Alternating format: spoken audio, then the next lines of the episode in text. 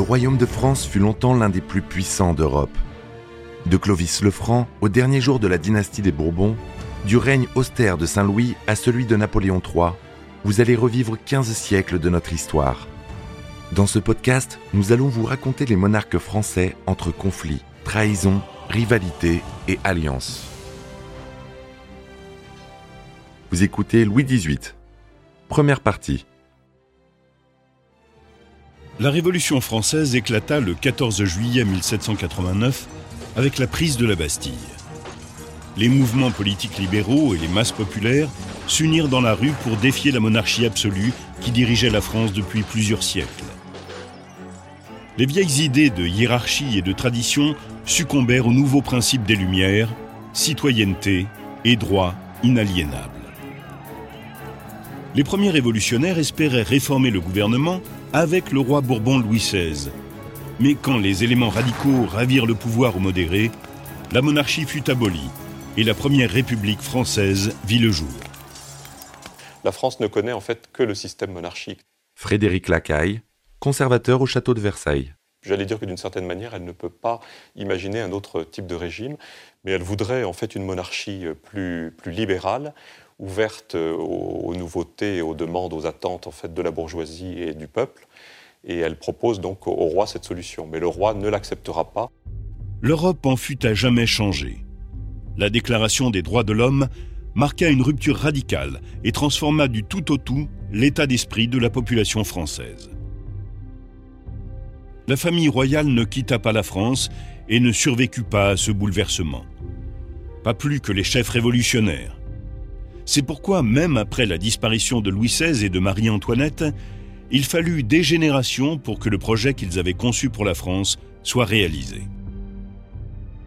En fait, le chemin vers la démocratie s'avéra si rude que près de 35 ans après la naissance de la République, les Français restaurèrent la monarchie avec un héritier de la maison des Bourbons, Louis XVIII.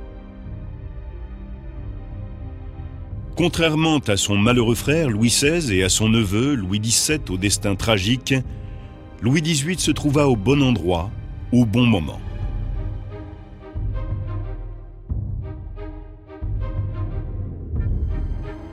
Louis XVI, après avoir été déposé, fut incarcéré avec son épouse Marie-Antoinette en août 1792 à la prison du Temple à Paris. Il y avait aussi là, outre le roi et la reine, leur fille Marie-Thérèse Charlotte, Madame Royale, leur fils Louis-Charles, dauphin de France, et la plus jeune sœur du roi, Madame Élisabeth. Le roi fut bientôt accusé de trahison, puis déclaré coupable et condamné à mort le 21 janvier 1793.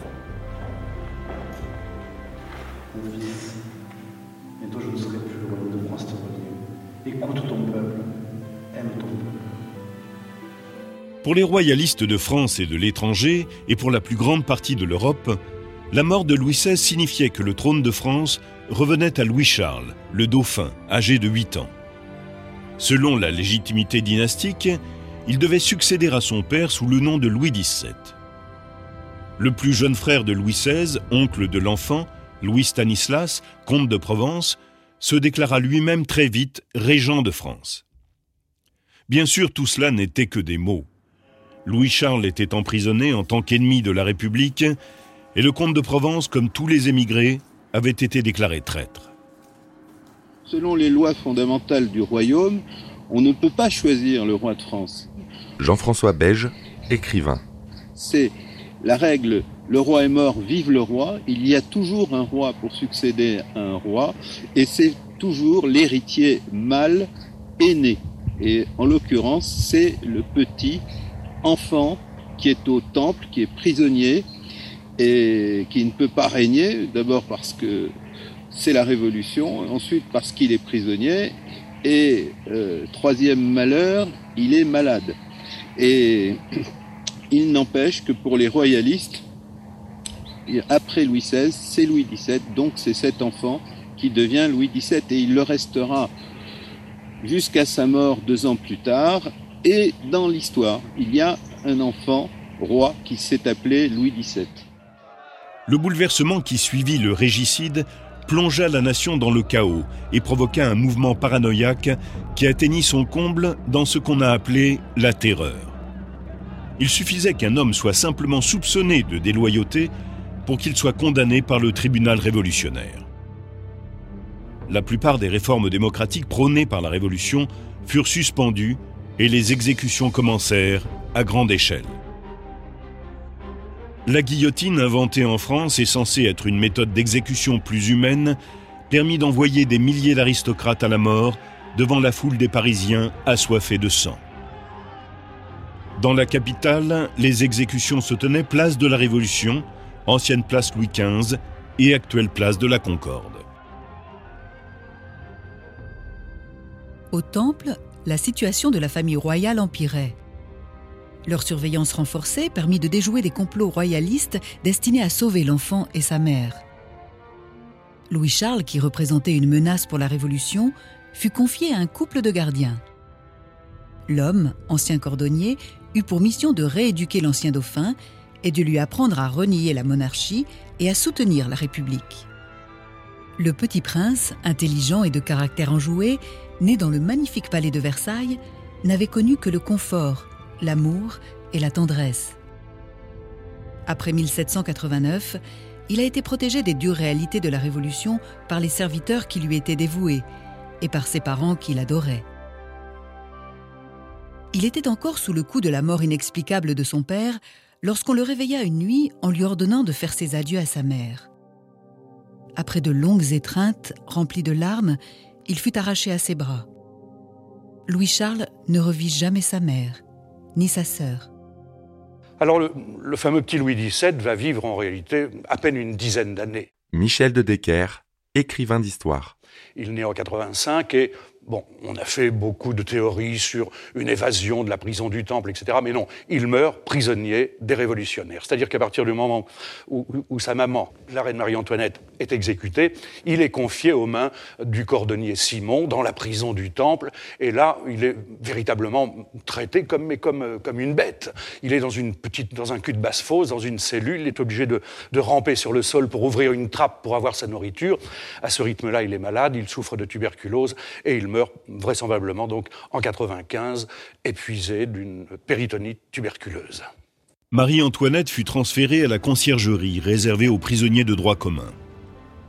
Lors de la parodie de procès tenue par le tribunal révolutionnaire, elle fut très vite déclarée coupable de trahison et condamnée à être exécutée.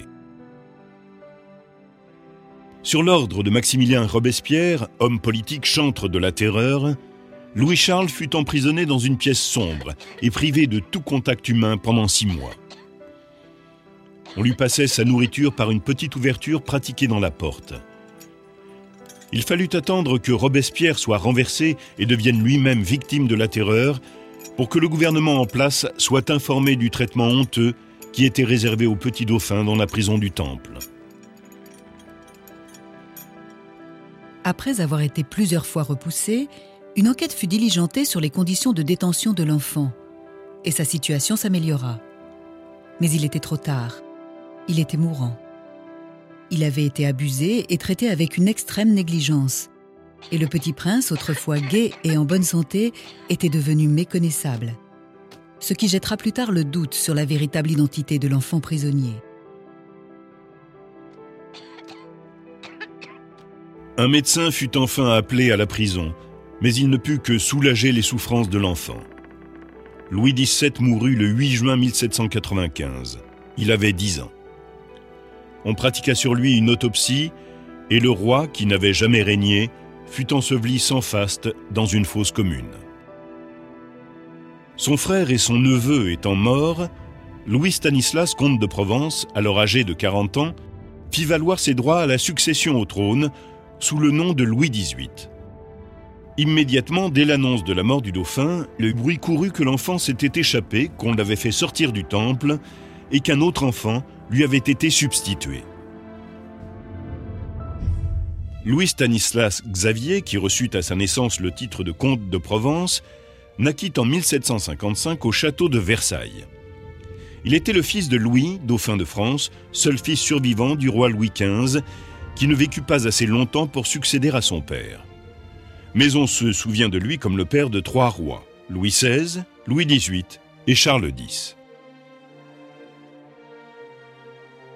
Au moment de sa naissance, Louis Stanislas était le quatrième dans l'ordre de la succession au trône. En effet, il était le troisième d'une fratrie de quatre garçons et deux filles. Ses frères aînés étaient Louis-Joseph et Louis-Auguste, et son cadet Charles-Philippe. Il avait également deux sœurs, la princesse Clotilde et la princesse Élisabeth. Après la mort de son frère aîné et de son père, Louis-Auguste devint dauphin de France. Un an plus tard, il épousa la charmante archiduchesse d'Autriche Marie-Antoinette. Quant à lui, Louis Stanislas épousa une princesse de Savoie peu séduisante et ennuyeuse. On rapporte qu'il la trouvait si repoussante qu'ils n'eurent jamais d'enfant. À la mort de son grand-père Louis XV en 1774, Louis-Auguste lui succéda sous le nom de Louis XVI, et Louis Stanislas devint le suivant dans la succession au trône. Il adopta un style de vie paisible et sédentaire. Il ne partageait pas la passion des Bourbons pour la chasse. À cause de ses passe-temps favoris, nourriture et lecture, il grossit énormément, si bien que plus tard il fallut que ses serviteurs le portent de nuit dans les escaliers.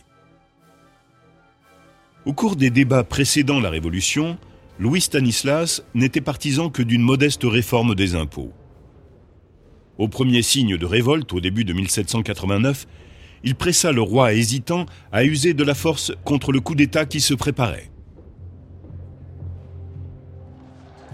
Quand les violences éclatèrent à Paris, Louis Stanislas décida de rester à Versailles et encouragea le roi à faire de même. Son frère Charles, comte d'Artois, plus conservateur, quitta la France avec son épouse et ses enfants et établit sa résidence, comme bien d'autres courtisans, à Turin. Alors pendant la Révolution, dès le 14 juillet, tout le monde s'en va. Le 15 juillet, toute l'aristocratie, les Polignac, etc., et même le comte d'Artois, c'est-à-dire le frère cadet, le, Benjamin, pardon, de, Louis XVI, le, plus petit dans la, dans la fratrie, euh, tout le monde s'en va, file à l'étranger, on émigre. Or, le second, le comte de Provence, le frère cadet de Louis XVI, lui reste à Paris, reste en son palais du Luxembourg, parce que, euh, alors pourquoi? Pour deux raisons, parce qu'il a plus de cran peut-être que les autres, mais aussi vraisemblablement parce qu'il a une idée derrière la tête, parce qu'il se dit, mon frère, le roi, est en très mauvaise posture, il est vraisemblable que je sois appelé à le remplacer. Et on sait même qu'il serait à l'origine d'une conspiration, la conspiration de monsieur, du marquis de Favras, pour éloigner Louis XVI du trône et pouvoir ainsi devenir roi de France. Quand la famille royale se trouva forcée de déménager à Paris, au palais des Tuileries, Provence et son épouse s'établirent au palais du Luxembourg. Ils dînaient régulièrement avec le roi et la reine jusqu'à leur fuite à l'issue malheureuse en 1791. Donc ce jour de juin, le 11 juin, euh, Louis XVIII est informé de la fuite. Son frère lui dit Nous allons rejoindre M. de Bouillé et son armée euh, vers le front de l'Est à Montmédy. Euh, il faut que vous partiez. Il part, lui aussi, de son côté. Il quitte son palais du Luxembourg en se maquillant, se déguisant, se mettant une grosse moumoute noire. Euh, vous savez, il était, il était redouillard, il boitillait, il sautillait, en se mettant une redingote avec, bien affiché sur cette redingote, le cordon tricolore, bien sûr, pour qu'on le prenne pour un révolutionnaire. Et, fouette cocher, lui, il arrive à franchir la frontière paisiblement. Cette nuit-là, Provence quitta Paris il atteignit la frontière et rejoignit son plus jeune frère et la cour de France, exilé à Coblence, en Allemagne. Ben, Louis Stanislas part le même jour que Louis XVI, en fait. Il ne part pas dans la même direction et il perd moins son temps que Louis XVI, qui s'arrête en route, qui est confronté à différents accidents de voiture et choses comme ça. Et il, il file, en fait, vers les Pays-Bas et il va ensuite euh, entrer en quelque sorte en émigration. Il ne peut pas revenir en France et il va donc circuler un peu partout en Europe. Il va aller en Italie, on va le retrouver en Allemagne, en Pologne euh, et finalement en Angleterre avant euh, sa restauration, enfin sa montée sur le trône en 1814. Louis XVI fut appréhendé au cours de sa célèbre fuite à Varennes.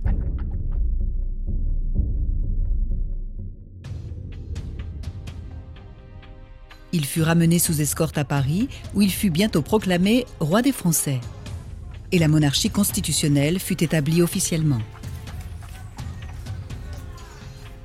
Pressé de raffermir sa situation, le comte de Provence, toujours contre les instructions du roi, commença à échafauder un plan pour envahir la France. Il compromettait en toute connaissance de cause la sécurité du monarque, en organisant une intervention étrangère contre la Révolution avec l'aide de son autre frère.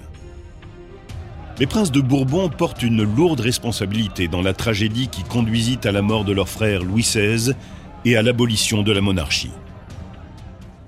Les autres nations d'Europe furent d'abord satisfaites de voir la France aux prises avec des luttes politiques internes. Mais quand la famille royale fut emprisonnée au Temple, tous les monarques virent dans la Révolution une menace qui pouvait également s'abattre sur eux. Les intérêts des nations étaient en jeu. Tout était prêt pour qu'une guerre éclate. Galvanisé par ses succès sur les champs de bataille, le gouvernement français proclama officiellement la fin de la monarchie et l'avènement de la République. Les princes d'Europe restèrent pétrifiés à la nouvelle de la mort de Louis XVI. Le roi et la reine ayant disparu, la colère du peuple s'abattit sur l'unique cible qui lui restait, le dauphin.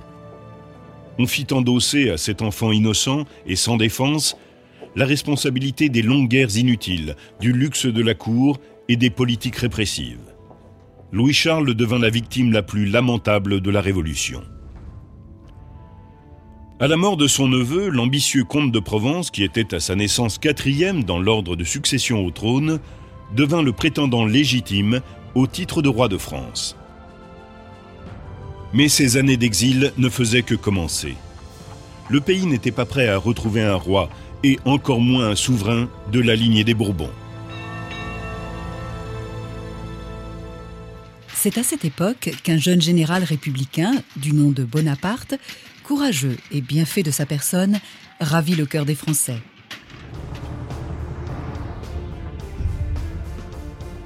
Il ne fallut que trois ans à la Révolution pour atteindre son but. Les premiers révolutionnaires abolirent les privilèges de classe et confièrent la souveraineté au peuple. Ils comptaient sur le temps pour améliorer la Constitution et pour acquérir une meilleure expérience politique. Mais dix ans plus tard, la France était encore plongée dans des conflits tant intérieurs qu'extérieurs. Les querelles de factions et la guerre contre les puissances étrangères retardait la construction tangible des objectifs révolutionnaires. La population commençait à réclamer de pouvoir vivre dans la paix. Le pays était sur le point d'aborder une nouvelle période. Les ambitions de trois dynasties rivales, les Bourbons, les Orléans et les Bonaparte, désireuses d'occuper le trône de France, allaient plonger le pays dans un cycle interminable de révolutions, de campagnes militaires et d'élections. Eh bien, on a d'une part les forces de l'ancienne monarchie. Frédéric Lacaille, conservateur au château de Versailles. Les, monarchistes, en fait légitimistes, qui sont euh, partis, qui ont quitté la France euh, avec la Révolution, qui sont en émigration et qui sont très actifs pour effectivement essayer de reprendre le pouvoir et de remettre un, Bourbon sur le trône. Et puis on a aussi des tendances euh, en France républicaines qui, essaient d'installer un régime nouveau on a le choix entre plusieurs personnages à l'époque et c'est finalement Bonaparte qui emportera le morceau. Le premier à initier ce changement est Napoléon Bonaparte, un jeune général corse très populaire qui sut profiter des opportunités offertes par la Révolution française. Son instinct lui souffle que la population est prête, afin de retrouver la stabilité, à sacrifier sa liberté et la démocratie pour laquelle elle s'est battue et à accepter que les rênes du gouvernement soient aux mains d'un homme fort il renverse le directoire qui gouvernait la République par le fameux coup d'État du 18 Brumaire. C'est ainsi que Napoléon, âgé de 30 ans, est porté à la tête de la nation et devient premier consul. Il garde pour objectif de porter la révolution à l'extérieur du pays, mais à l'intérieur il établit une dictature militaire et met fin au mouvement révolutionnaire. En dix ans, la France est passée de l'autocratie à la monarchie constitutionnelle, puis à la République constitutionnelle, et enfin au despotisme militaire. Louis Stanislas continue à agir en tant que Louis XVIII. Son exil se prolonge et ses déclarations sur son mode de gouvernement tendent de plus en plus vers le libéralisme. Louis XVIII n'a pas d'enfant, mais son frère a deux fils qui ont grandi en exil et sont des héritiers présomptifs du trône de France. Pour consolider la puissance de sa famille, Louis XVIII convainc sa nièce, Marie-Thérèse, fille de Louis XVI, d'épouser son cousin, Louis-Antoine, duc d'Angoulême. Et il persuade le jeune couple de venir vivre auprès de lui. Marie-Thérèse est la seule survivante de la prison du Temple. Louis XVIII a négocié sa libération peu après l'achèvement de la Terreur. En échange de prisonniers français, elle avait été envoyée à Vienne dans la famille de sa mère. Louis trompe sa nièce en lui disant que les dernières volontés de ses parents étaient de l'avoir mariée à son cousin. Louis XVIII quitte l'Allemagne pour l'Italie, puis est chassé vers l'Est, en Russie. Grâce à la générosité du tsar Paul Ier, il rebâtit avec sa famille élargie une cour au style de vie aussi luxueux que celui de Versailles, dans le palais de Mito, en Lettonie. Mais en 1801, le tsar annule la pension qu'il versait aux exilés et les chasse. Ils trouvent alors refuge auprès de la reine de Prusse. Quand les événements les forcent à quitter la Prusse, le nouveau tsar, Alexandre Ier, les invite à réintégrer leur résidence de Mito et leur accorde à nouveau une pension, moins généreuse cependant. Napoléon, préoccupé par les complots qui visent à restaurer les Bourbons, tente d'obtenir de Louis XVIII qu'il renonce au trône de France. Eh bien, quand il entend en effet qu'il euh, y a un petit général qui, semble vraiment être euh, efficace, vigoureux, intelligent, qui s'est emparé de Toulon alors que la ville de Toulon s'était livrée aux Anglais. Michel de Decker, écrivain d'histoire. Eh bien, il lui fait savoir, il lui passe un courrier à Bonaparte. Il lui écoutez, je vais revenir comme roi, parce que son ambition, et ça sera comme ça, éternellement, il veut régner. Il veut plus je crois qu'il faut, voir cette nuance. Il veut plus être roi que régner. Il veut donc être roi. Et il écrit à Bonaparte. Il lui dit, écoutez, je vous nommerai lieutenant général du royaume. Et Bonaparte lui répond tout simplement, si vous revenez en France, il faudra que vous passiez sur 150 000 cadavres. Celui-ci refuse, et aussitôt Napoléon se couronne lui-même empereur des Français. Il promet à son pays de lui apporter la gloire après le chaos qu'il vient de traverser. Vous venez d'écouter Roi de France. Si vous avez aimé ce podcast, vous pouvez vous abonner sur votre plateforme de podcast préférée et suivre Initial Studio sur les réseaux sociaux. Roi de France est un podcast coproduit par Initial Studio et Merapi, adapté de la série documentaire audiovisuelle éponyme produite par Merapi. Cet épisode a été écrit par Thierry Bruand et Dominique Mougenot. Il a été réalisé par Franck Courvoisier.